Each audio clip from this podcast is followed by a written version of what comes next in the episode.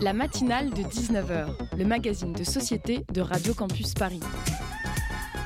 On y parle de sujets sérieux. Il n'y a pas d'édito enflammé sur le communautarisme blanc. De sujets moins sérieux. Ça peut être des bois sculptés à partir de formes naturelles interprétées. De ce qui se passe en Ile-de-France. Je me disais qu'à Paris, on était en avance sur la province. Et de débats pas forcément consensuels. Parlez-nous un peu de cette coupe monstruelle. Tous les jours, du lundi au jeudi, jusqu'à 20h, sur le 93.9.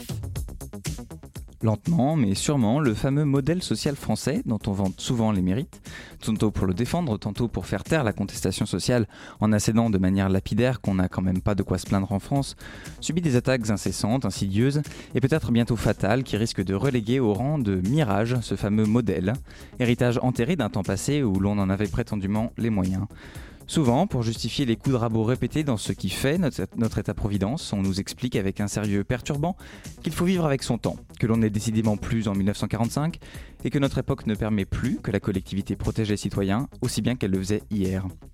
C'est dans ce contexte de dévalorisation de la solidarité nationale, marqué par les déremboursements successifs de médicaments, par la quasi-suppression des cotisations sociales, source vitale, faut-il le rappeler, du financement de la sécurité sociale, mais aussi par des privatisations effrénées des services publics, la Poste en 2009, la SNCF en 2018, que le Premier ministre a annoncé vendredi dernier être favorable à l'introduction de contreparties de la part des demandeurs d'emploi en échange des indemnités chômage. Plus que cette proposition d'une démagogie monumentale, c'est bien l'absence de réaction choquée dans la classe politique qui interpelle. Car si le Premier ministre semble au mieux oublier, au pire occulter le fait que les chômeurs, loin d'être des assistés, touchant des allocations comme un bébé tétrait un biberon, cotisent pour l'assurance chômage. Autrement dit, ils payent pour des droits qui leur sont dus au titre d'un principe de solidarité nationale inscrit, et là encore ça va mieux en le disant, dans notre Constitution. Plus largement, nos dirigeants politiques semblent oublier que le projet des créateurs de la sécurité sociale à la libération n'était pas de créer un système dont on devrait se débarrasser sans vergogne dès que se ferait jour la moindre difficulté économique, mais au contraire de façonner une société plus juste, fondée sur le principe simple et fondamental que, que toute notre communauté nationale doit venir en aide aux citoyens en difficulté plutôt que de les laisser sur le bord de la route et de les stigmatiser comme des rebuts de la société. Vous écoutez Radio Campus Paris.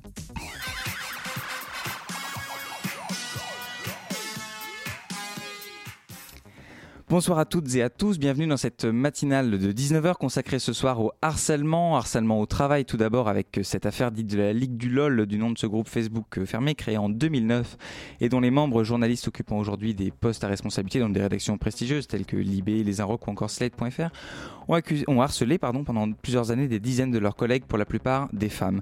Léa, le jeune journaliste à Challenge et membre du collectif Prenons la Une qui rassemble des femmes journalistes est avec nous pour en parler. Il sera ensuite question de harcèlement scolaire et on découvrira le film d'Arel, le court-métrage d'Arel qui traite de ce sujet brûlant. Julien Hein, réalisateur du film, et Jordan Schwab, membre du conseil des jeunes d'Evry-Courcouronne et impliqué dans ce projet, seront au micro de cette matinale. Et pour agrémenter cette émission, Lucie Brianceau viendra nous livrer sa chronique aux alentours de 19h34. Vous écoutez le 93.9, bienvenue dans la matinale de 19h. Tout a commencé en fait près de Lille, mardi 5 février, il y a 10 jours. Voici Thomas Messias, prof de maths. Bonjour.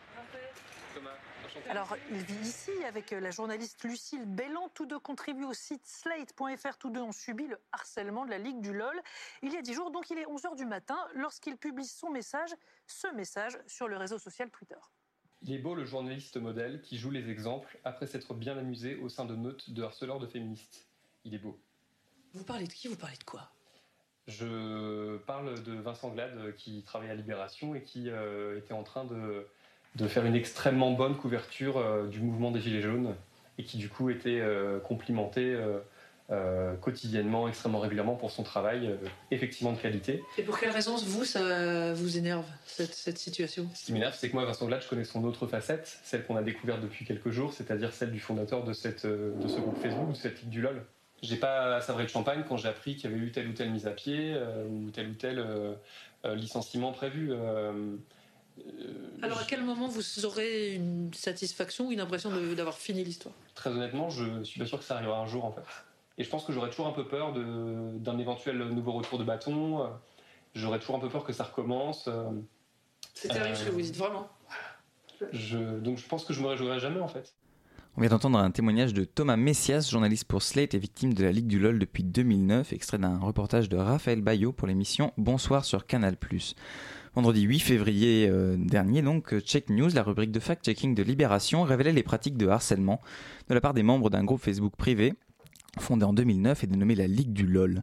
Les victimes de ces faits, pour la plupart des femmes, ont alors dénoncé leurs agresseurs qui occupent aujourd'hui des positions de pouvoir dans des rédactions de médias dont certains sont euh, plutôt classés à gauche, dont la plupart sont d'ailleurs classés à gauche, et dénoncent justement ces pratiques comme Libération, Les Inrocks ou encore le Huffington Post.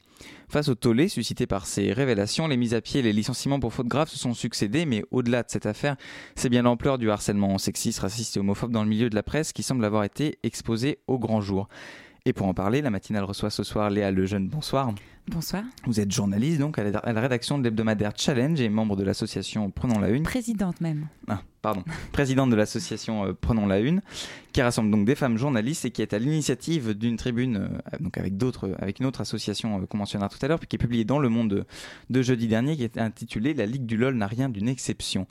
Et pour co-animer cette interview, j'accueille Léa Arson de la rédaction de Radio Campus Paris. Bonsoir Léa. Alors pour, euh, pour commencer, j'aimerais que, qu'on parle un petit peu de, cette affaire de la Ligue du LOL qui a, qui débuté euh, vendredi dernier. Euh, le groupe Facebook dont on parle, il aurait été fondé il y a plus de 10 ans, en 2009, enfin près de 10 ans, en 2009. Pourquoi est-ce que l'affaire a mis autant de temps, selon vous, à, à refaire surface, à émerger?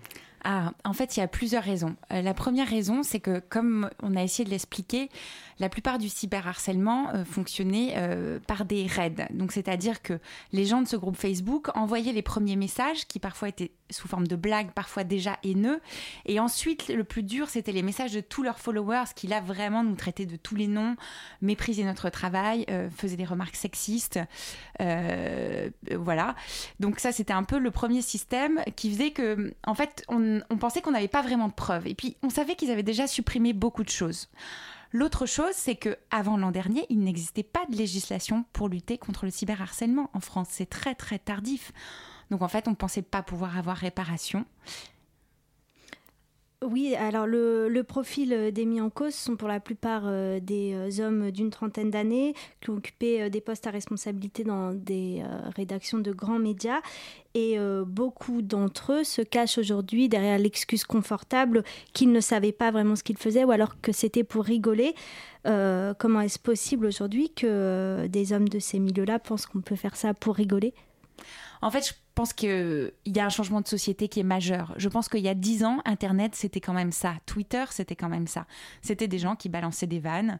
C'était des gens qui se permettaient, parce qu'ils étaient de gauche ou progressistes, pas que les journalistes, de dire des choses racistes, sexistes, euh, homophobes. Euh, je pense que il y a eu un grand changement de société progressif en France ces dernières années. Euh, je pense que l'affaire MeToo a aussi changé le regard sur la parole des victimes et qu'en en fait, aujourd'hui, ils sont pris dans leurs propres contradictions. C'est-à-dire qu'ils ont écrit des papiers en disant que c'était mal il y a encore quelques mois. Et aujourd'hui, ils sont là, oui, mais nous, c'était pas pareil, nous, c'était pour rigoler. Alors, vous avez mentionné euh, justement le mouvement MeToo. Est-ce que pour vous, cette affaire, c'est de l'ampleur euh, de ce qu'on a pu connaître avec l'affaire Weinstein et, le mouvement MeToo? Parce que suite euh, justement à, l'affaire de la Ligue du LOL et à sa révélation, il y a d'autres affaires qui ont éclaté, notamment dans les écoles de journalisme. Est-ce que, voilà, est-ce que pour vous, il y a une vraie libération de la parole suite à cette affaire? Alors, je dirais que un, c'est quand même différent de MeToo dans le sens où pour l'instant, il n'y a pas d'affaire d'agression sexuelle ou de viol. Et ça, c'est quand même mm. important parce que c'était ce qui définissait MeToo. Cependant, il y a un point commun qui est effectivement la libération de la parole des femmes, c'est-à-dire que l'affaire, elle sort vendredi par un petit papier de Libé, mais derrière, il y a plein d'autres femmes qui arrivent sur les réseaux sociaux et toutes les victimes qui sortent du bois les unes après les autres. Moi, je suis sortie du bois au bout de deux jours, etc. Donc oui, il y a un effet libération de la parole et ça dépasse complètement cette affaire et c'est génial. Et en plus, maintenant, on nous écoute. Ça, c'est la différence. Alors justement, qu'est-ce qui fait que on a, vous avez mis aussi longtemps à sortir du bois euh, Quels étaient à l'époque les freins euh, qui ont fait que vous vous êtes tué et qu'est-ce qui fait aujourd'hui que vous vous sentez libre de vous exprimer? Je crois qu'aussi nous aussi on a grandi. Euh, on est moins précaire. On a l'impression que l'opinion publique comprend beaucoup mieux, ce qu'on vit et on se sent beaucoup plus légitime alors qu'à l'époque, en fait, au fur et à mesure, le cyberharcèlement, ça atteint la confiance en soi. Et donc on n'ose plus, on n'ose pas. Vous, parlez de précarité.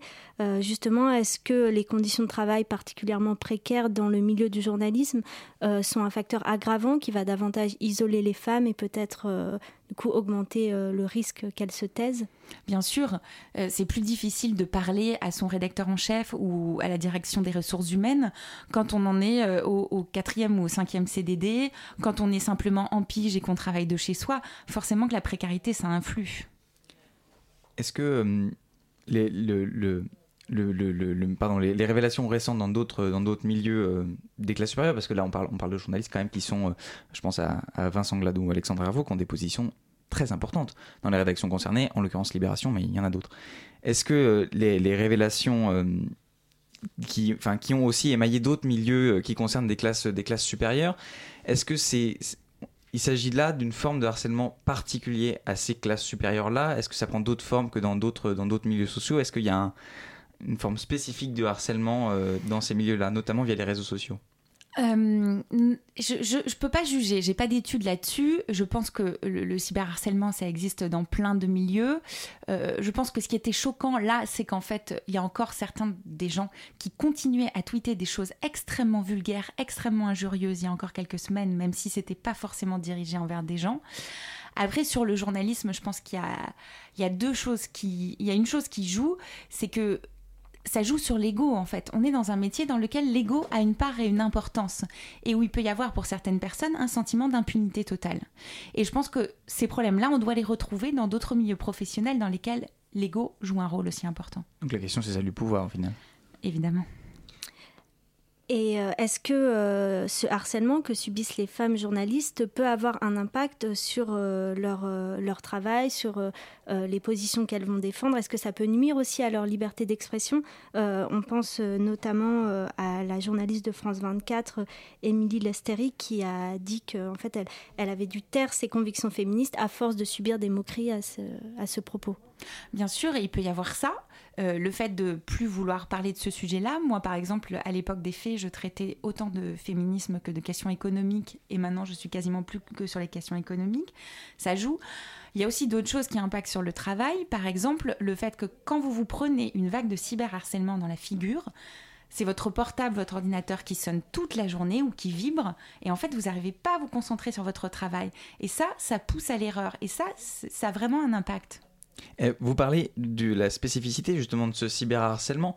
Euh, est-ce qu'il y a parce que il y a aussi autre chose, un autre volet de cette affaire euh, qui est le fait qu'on parle d'une époque 2009 où c'est le début des réseaux sociaux, c'est le, tout début de, cette, de, cette, de ces nouvelles technologies. Qu'est-ce que ça change dans les comportements de harcèlement, ces réseaux sociaux, cette invasion dans la vie privée en fait, euh, qui est permise aux harceleurs via les réseaux sociaux? Je ne sais pas si c'est l'invasion dans la vie privée. Je pense que c'est au contraire le fait que ce soit public à qui ça n'est jamais arrivé de cracher sur quelqu'un, de dire des méchancetés euh, au bar ou dans une soirée Franchement, je pense que tout le monde l'a fait à un moment ou à un autre. Ce qui est gênant avec les réseaux sociaux et avec les autres moyens qu'ils utilisaient, c'est qu'après, ça reste sur Internet. Pour moi, le problème, il est plus là. C'est qu'en fait, ils se croyaient à la cour de récré ou ils se croyaient au bar comme avant, mais en fait, ça restait sur Internet. Léa Lejeune, vous restez avec nous. On va continuer à parler de cette affaire, donc de la Ligue du LOL et du cyberharcèlement, euh, notamment dans le milieu de la presse, juste après une courte pause sur Radio Campus Paris.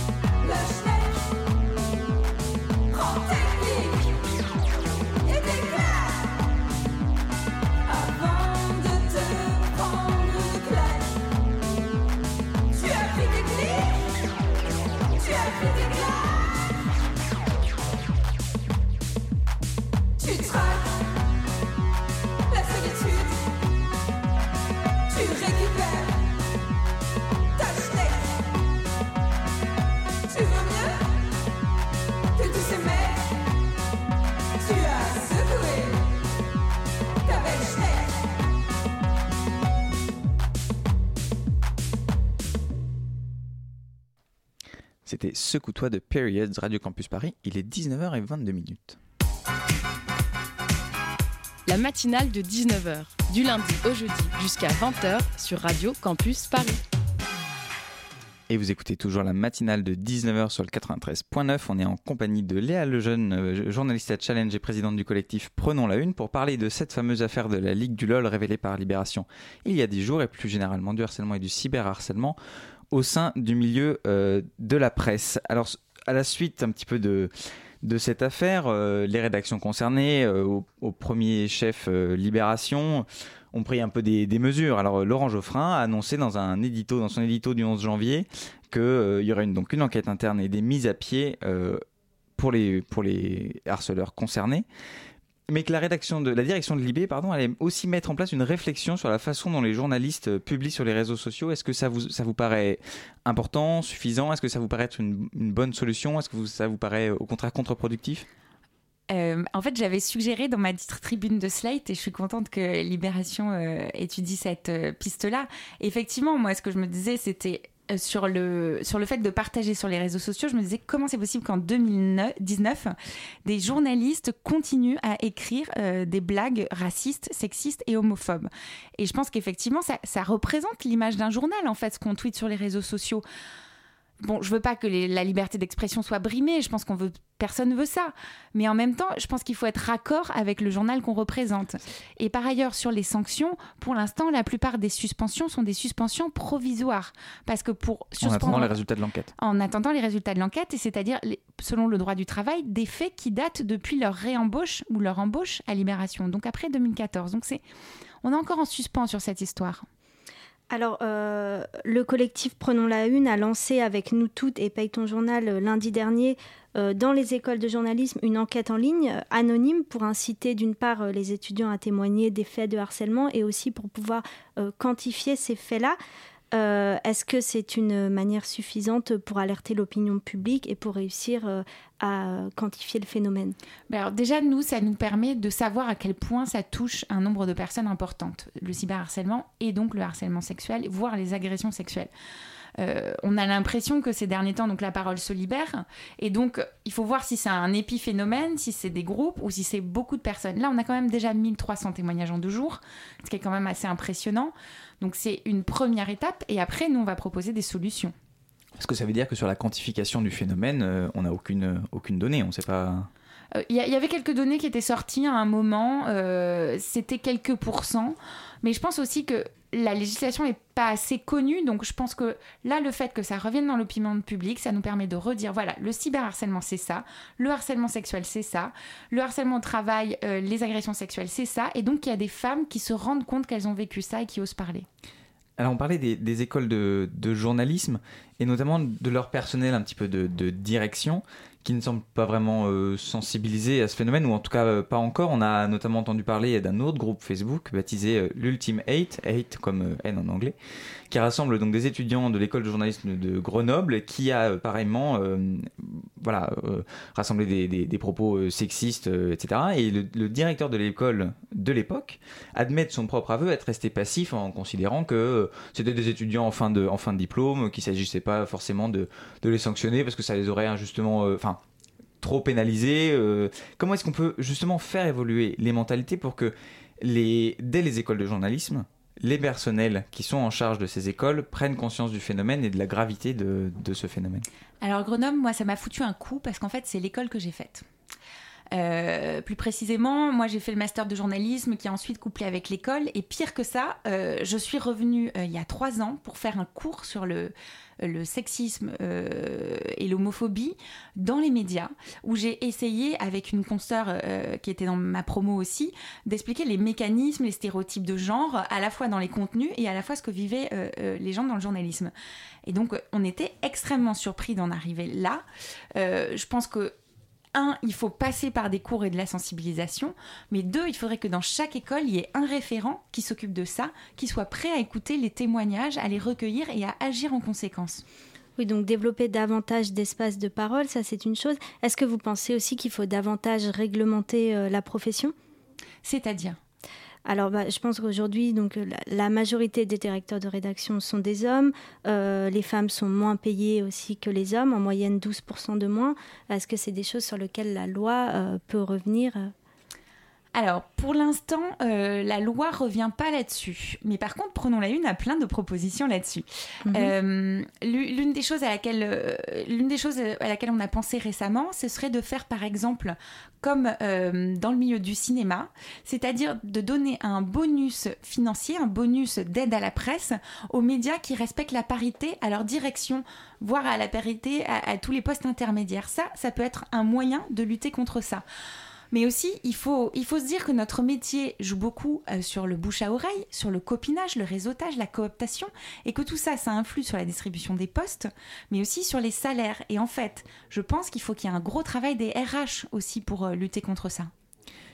Pour revenir un petit peu à ce que vous disiez tout à l'heure sur euh, l'opinion publique et sur un petit peu la, pénétration de ces sujets dans l'opinion publique, est-ce que vous pensez que aujourd'hui, alors que quand même on connaît une, vraie défiance pour, envers, envers les médias en général, est-ce que euh, l'opinion publique est prête à entendre ce genre de cause? Est-ce que c'est -ce c'est facile de, se, de, sensibiliser l'opinion publique sur ces sujets D'autant plus que l'affaire concerne des gens qui travaillent dans une sorte de microcosme un peu parisien? Est-ce que vous pensez que...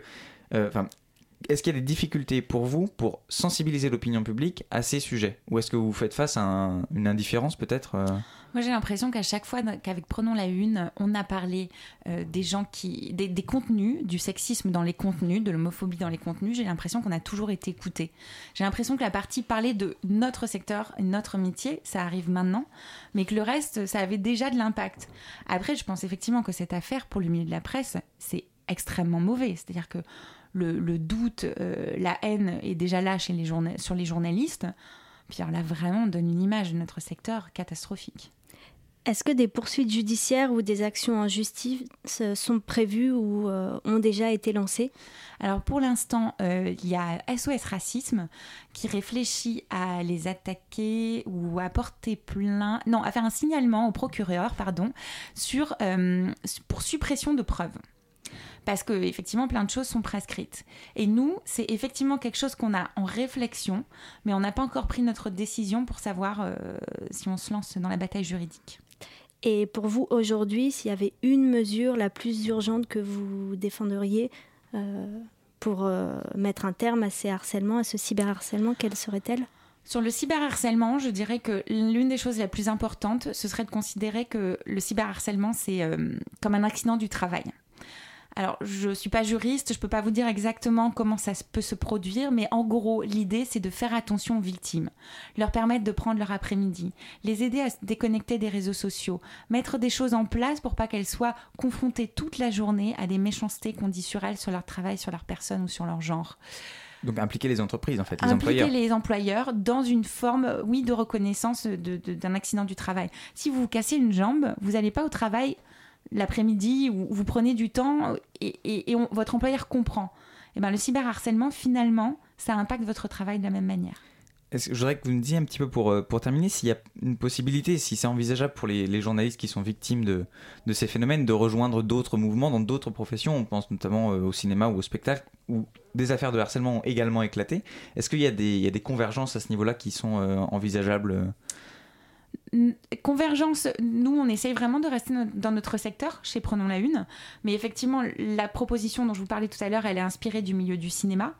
Euh, des initiatives communes, peut-être Des initiatives. Nous, nous, on fera pas, parce qu'on vraiment reste une association professionnelle. Pour entrer à Prenons la Une, il faut être journaliste professionnel mm. euh, en exercice. C'est vraiment la règle.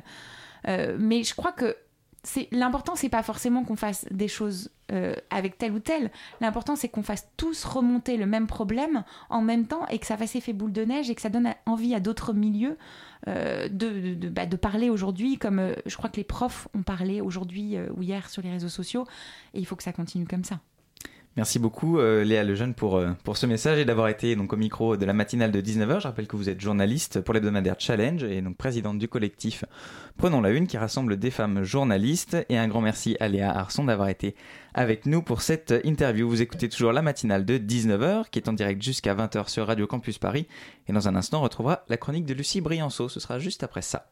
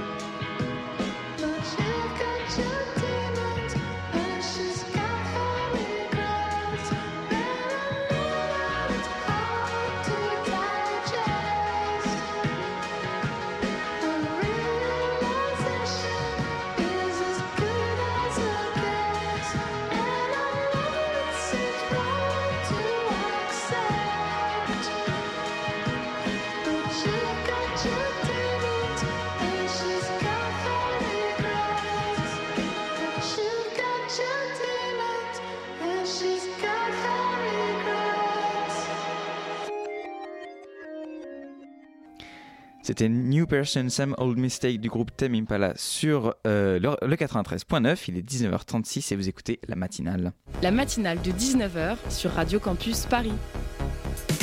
Et le mercredi à 7h06, c'est l'heure de Lucie Brianceau. Bonsoir Lucie. Alors cette semaine, tu nous fais une petite rétrospective euh, de ta jeunesse, d'après ce qu'on m'a dit. Dis-nous-en un petit peu plus.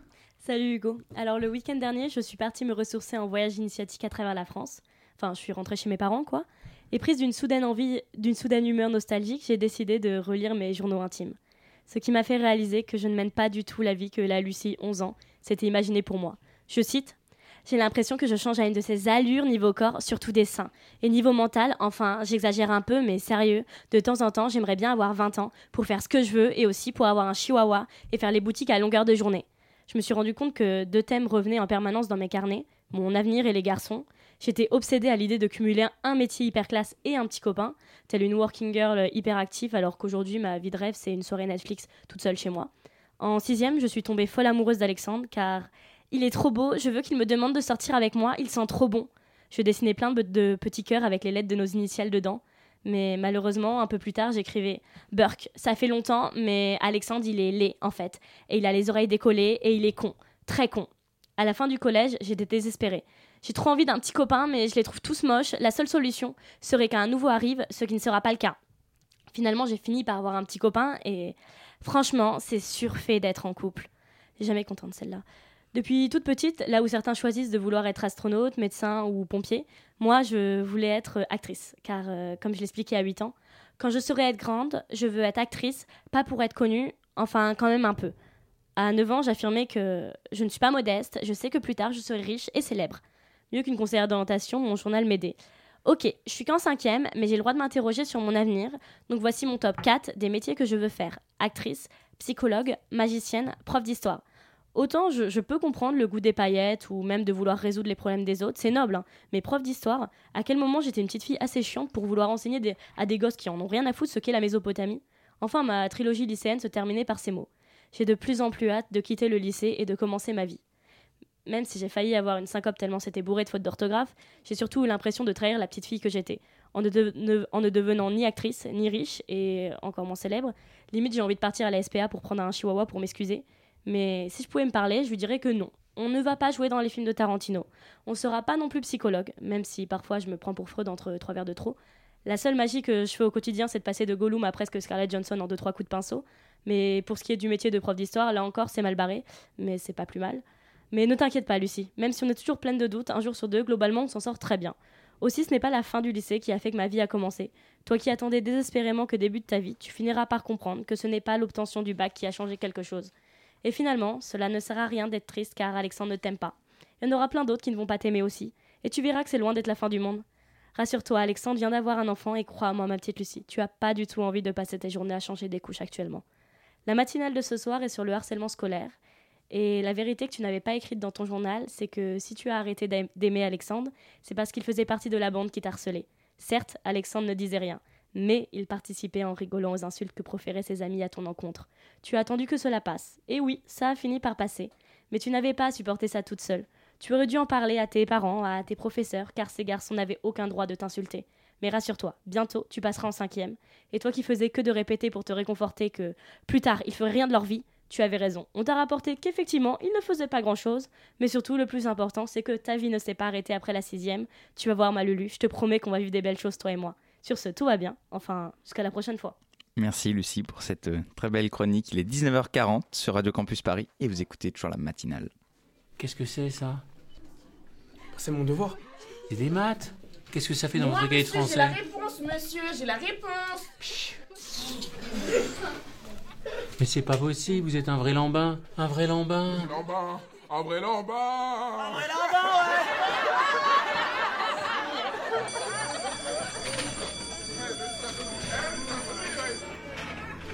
Un jour, tu te réveilles et autour de toi tout s'est effondré. L'image que tu avais de toi s'est écornée. C'est comme si mon âme s'était déchirée. Suis-je brisé, affligé ou heurté? Je suis comme piégé dans mes pensées. Face contre terre, de nuit comme de jour je suis hanté. Hanté par ce mot étiqueté. Ce mot, scandé par la majorité comme une vérité. L'ai-je mérité? Mérité d'être invité au bal des opportunés, de bouleverser ma vie, ma réalité. Je veux m'évader, mais je suis prisonnier. Prisonnier par ce mot ce mot qui fait mon identité.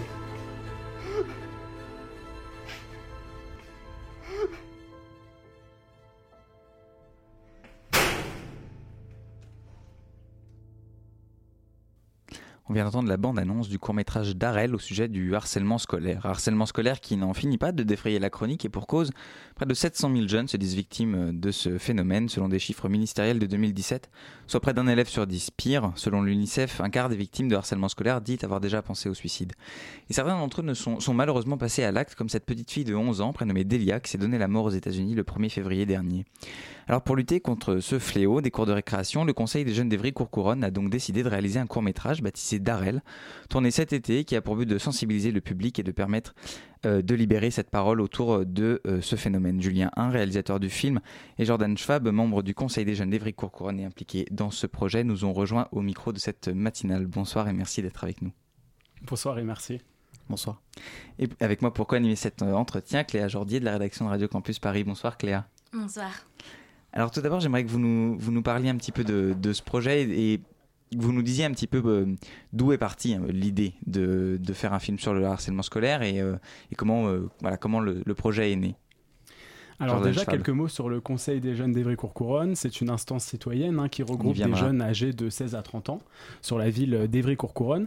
Et en fait, nous, notre principe hein, au Conseil des jeunes d'Evry-Courcouronne, c'est euh, de parler pour les jeunes, de valoriser leurs projets, de les promouvoir. À Evry-Courcouronne, on a une forte jeunesse qui est représentée dans les, euh, dans les euh, instituts universitaires, dans les établissements secondaires et bien sûr dans les associations. On a un fort réseau associatif et et c'est dans ce cadre-là, en fait, que nous, nous faisons plusieurs projets.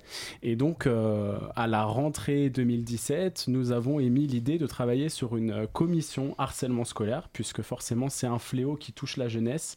Euh, et on s'est dit que localement, on devait agir. Donc, on, s'est rendu auprès d'acteurs de, la lutte contre le harcèlement scolaire sur place, donc de médiateurs, de CPE.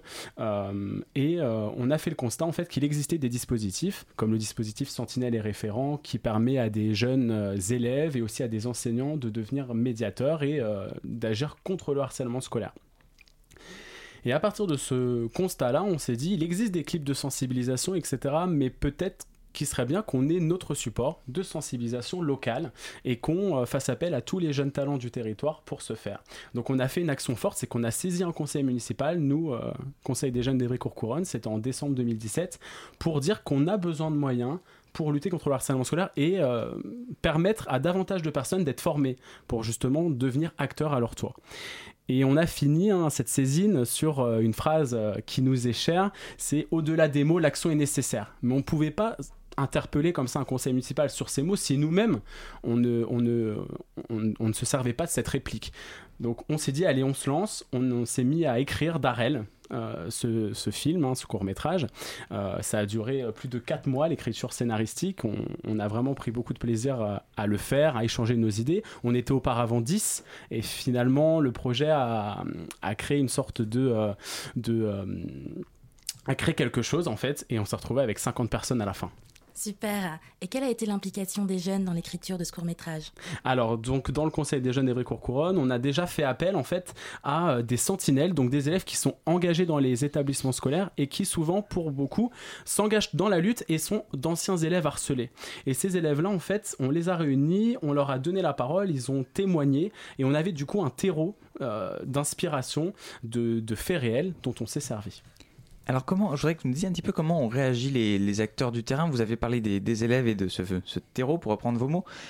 Comment est-ce que les acteurs, euh, notamment les pouvoirs publics, donc le conseil municipal d'Evry, ou encore euh, les, enseignants, les, personnels de l'éducation, ou même les parents, comment est-ce qu'ils ont réagi euh, est-ce qu'ils ont accueilli le projet à bras ouverts? Est-ce qu'ils ont participé? Comment Alors comment dès le début, on a été soutenu et vraiment le conseil municipal, qu'importe les, euh, les opinions politiques, les courants politiques, tous euh, ont pris la parole et euh, nous ont dit qu'ils nous soutenaient et que c'était une thématique qui, qui devait être d'importance. Et c'est pourquoi jusqu'à aujourd'hui, ils sont à nos côtés et, valorisent ce court métrage. On l'a présenté la semaine dernière et ils étaient là, hein. ils étaient là, les élus, et, et ils veulent qu'on en fasse quelque chose.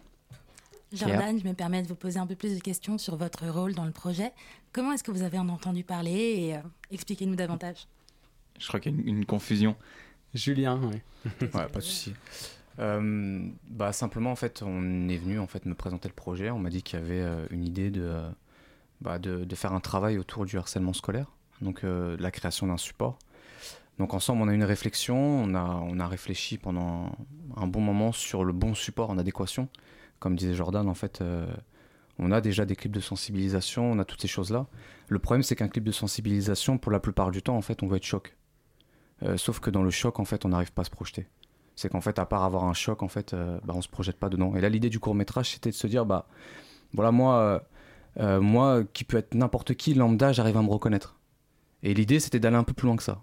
C'est de se dire, en fait, au-delà de faire juste un clip, enfin, un court métrage où alors je vais c'est pas péjoratif ce que je vais dire mais on aurait pu prendre une personne entre guillemets qui était un peu forte euh, de corpulence qui aurait pu avoir un, caractéristique en fait euh, un attrait ou entre guillemets on aurait pu s'attacher à se dire bon bah euh, elle est comme ci elle est comme ça donc on, on rentre dans l'harcèlement. Là l'idée c'était d'aller plus loin pour montrer que l'harcèlement ça s'arrête pas juste en fait à une sélection physique mais mais c'est toute une autre, enfin c'est tout un autre mécanisme. Et c'était l'idée en fait aussi donc euh, dans la construction de ce projet euh, de réaliser un court métrage en fait qui sorte un peu du lot où en fait on va vraiment bah, montrer en fait les vraies caractéristiques et les différents points de l'harcèlement et pour essayer de montrer bah, que on peut tous l'idée du, court métrage aussi c'est de se dire qu'on peut tous ou être harceler, ou être harceleur, ou en fait être passif, et être en fait une personne bah, qui, qui prend part, bah, comme, comme ce petit Alexandre, quelque part en fait qui a pris part ne serait-ce qu'en rigolant, et en prenant pas la défense, bah, du coup ça a brisé le cœur de, qui est le public au final de, de, ce film Qui c'est Ce sont des gens de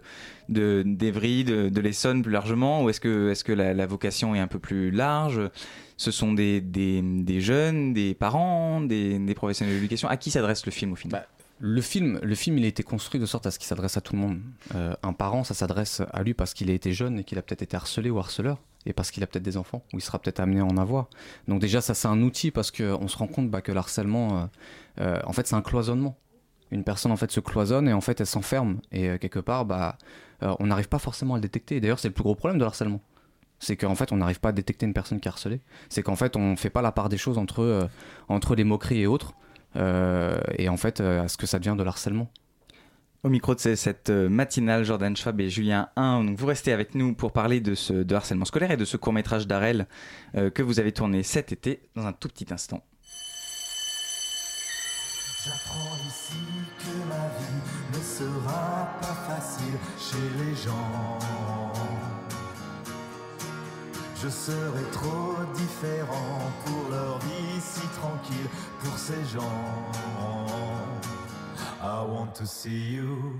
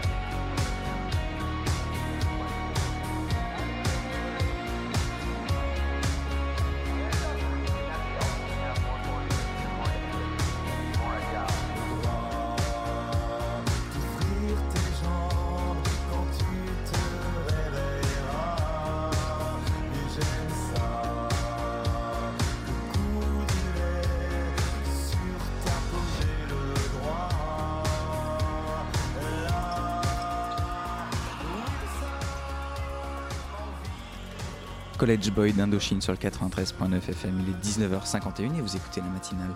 La matinale de 19h sur Radio Campus Paris. Et dans ce studio, Julien 1 et Jordan Schwab sont avec nous pour parler de leur court-métrage d'Arel qui parle de harcèlement scolaire et dont le message est, comme vous l'avez rappelé tout à l'heure, au-delà des mots, euh, l'action est nécessaire. Alors Jordan Schwab, vous, aviez, vous avez parlé euh, tout à l'heure du, Conseil des jeunes d'Evry-Courcouronne. Quel est le rôle d'un conseil des jeunes? Euh, Est-ce qu'il y en a d'autres en France On s'imagine que oui. Et, quelle, est, votre action euh, au sein de ce conseil? Alors déjà, ce qu'il faut savoir, c'est que nous ne sommes pas des élus. Hein.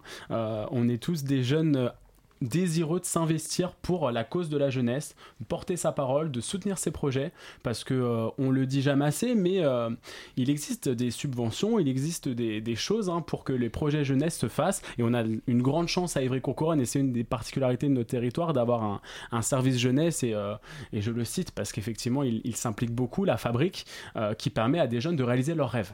Et quand je dis rêve, on, y. Et des conseils des jeunes, il faut que ça se développe. On vient vers nous pour nous demander comment ouvrir un conseil des jeunes dans d'autres communes. Et ça, c'est quelque chose de très positif parce que euh, on s'implique et euh, ça crée de beaux projets comme Darel. Et donc justement, de ces, une de ces actions, c'est donc euh, de lutter, enfin de, participer à la lutte contre, le harcèlement scolaire. Quelles sont les, causes de ce, harcèlement? Est-ce que vous pouvez nous en dire un peu plus Vous parliez tout à l'heure, Julien, ça m'a interpellé, de de la facilité qu'aurait été de, de, prendre une, caractéristique un peu discriminante, euh, un surpoids ou quelque chose pour, pour montrer les, harcelés comme euh, des gens particuliers, des gens différents. Au final, euh, le harcèlement scolaire, d'où vient-il et qui sont ses victimes? Alors le harcèlement scolaire a plusieurs, plusieurs causes, plusieurs facteurs et ce qui fonctionne, c'est que voilà, c'est son caractère insidieux, ça se fait euh, à, l'abri des regards et euh, il y a cette forme de menace. Voilà, faut pas que ça sache, sinon il va y avoir des représailles, etc. Donc ça se fait entre dans les petits couloirs, dans les petits coins. Et ce qui fonctionne avec le harcèlement, c'est l'effet de groupe.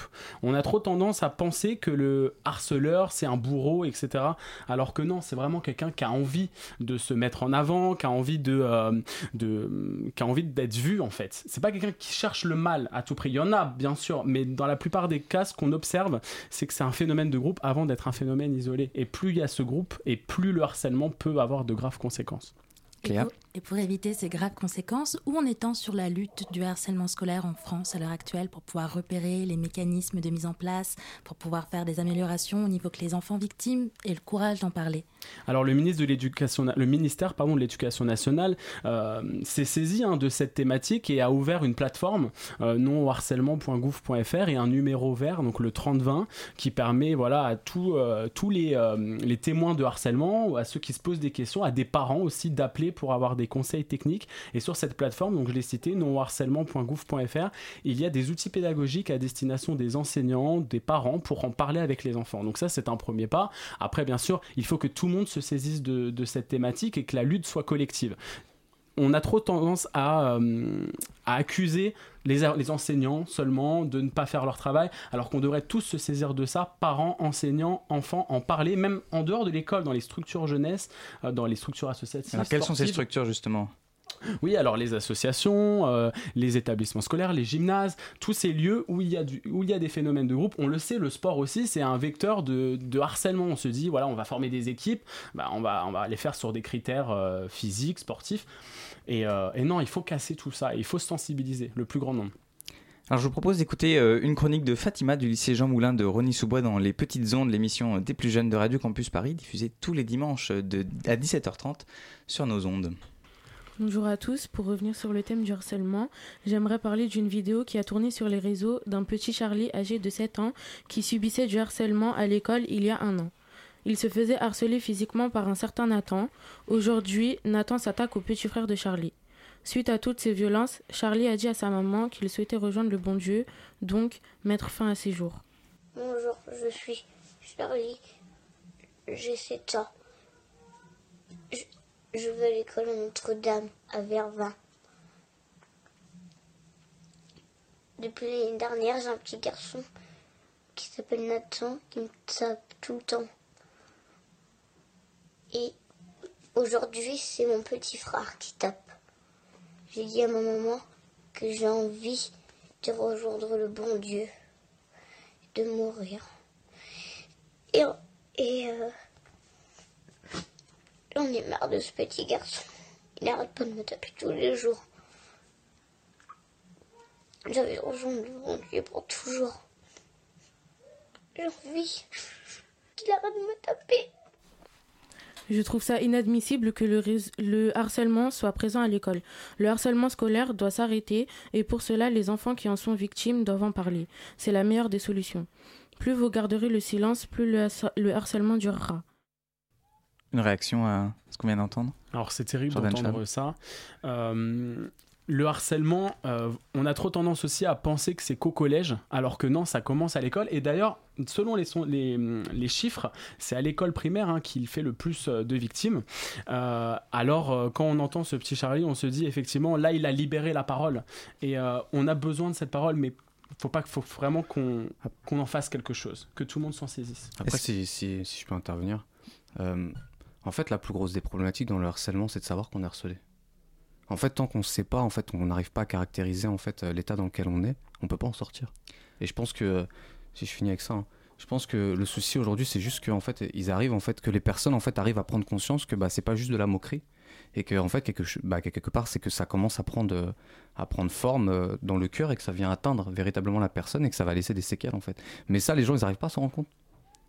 Merci beaucoup pour, euh, pour ces réactions et pour, euh, pour ce témoignage, pour ce, pour ce, ce, court métrage donc euh, d'Arel qui euh, que vous avez tourné euh, cet été à l'initiative donc du Conseil des jeunes d'Evry Courcouronne. Merci beaucoup donc Julien un réalisateur de ce film et Jordan Schwam membre du de ce Conseil des jeunes d'avoir été au micro de la matinale pour nous parler de ce court métrage et belle soirée à vous.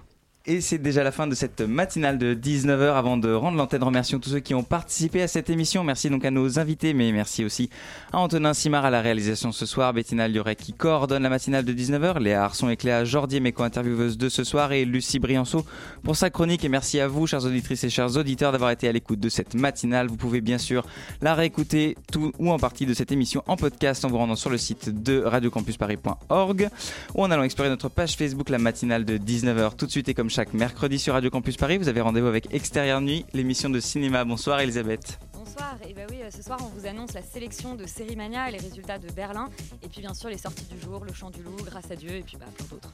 Merci beaucoup, on vous retrouve tout de suite, la matinale revient pour sa part demain à la même heure, 19h. Belle soirée à vous.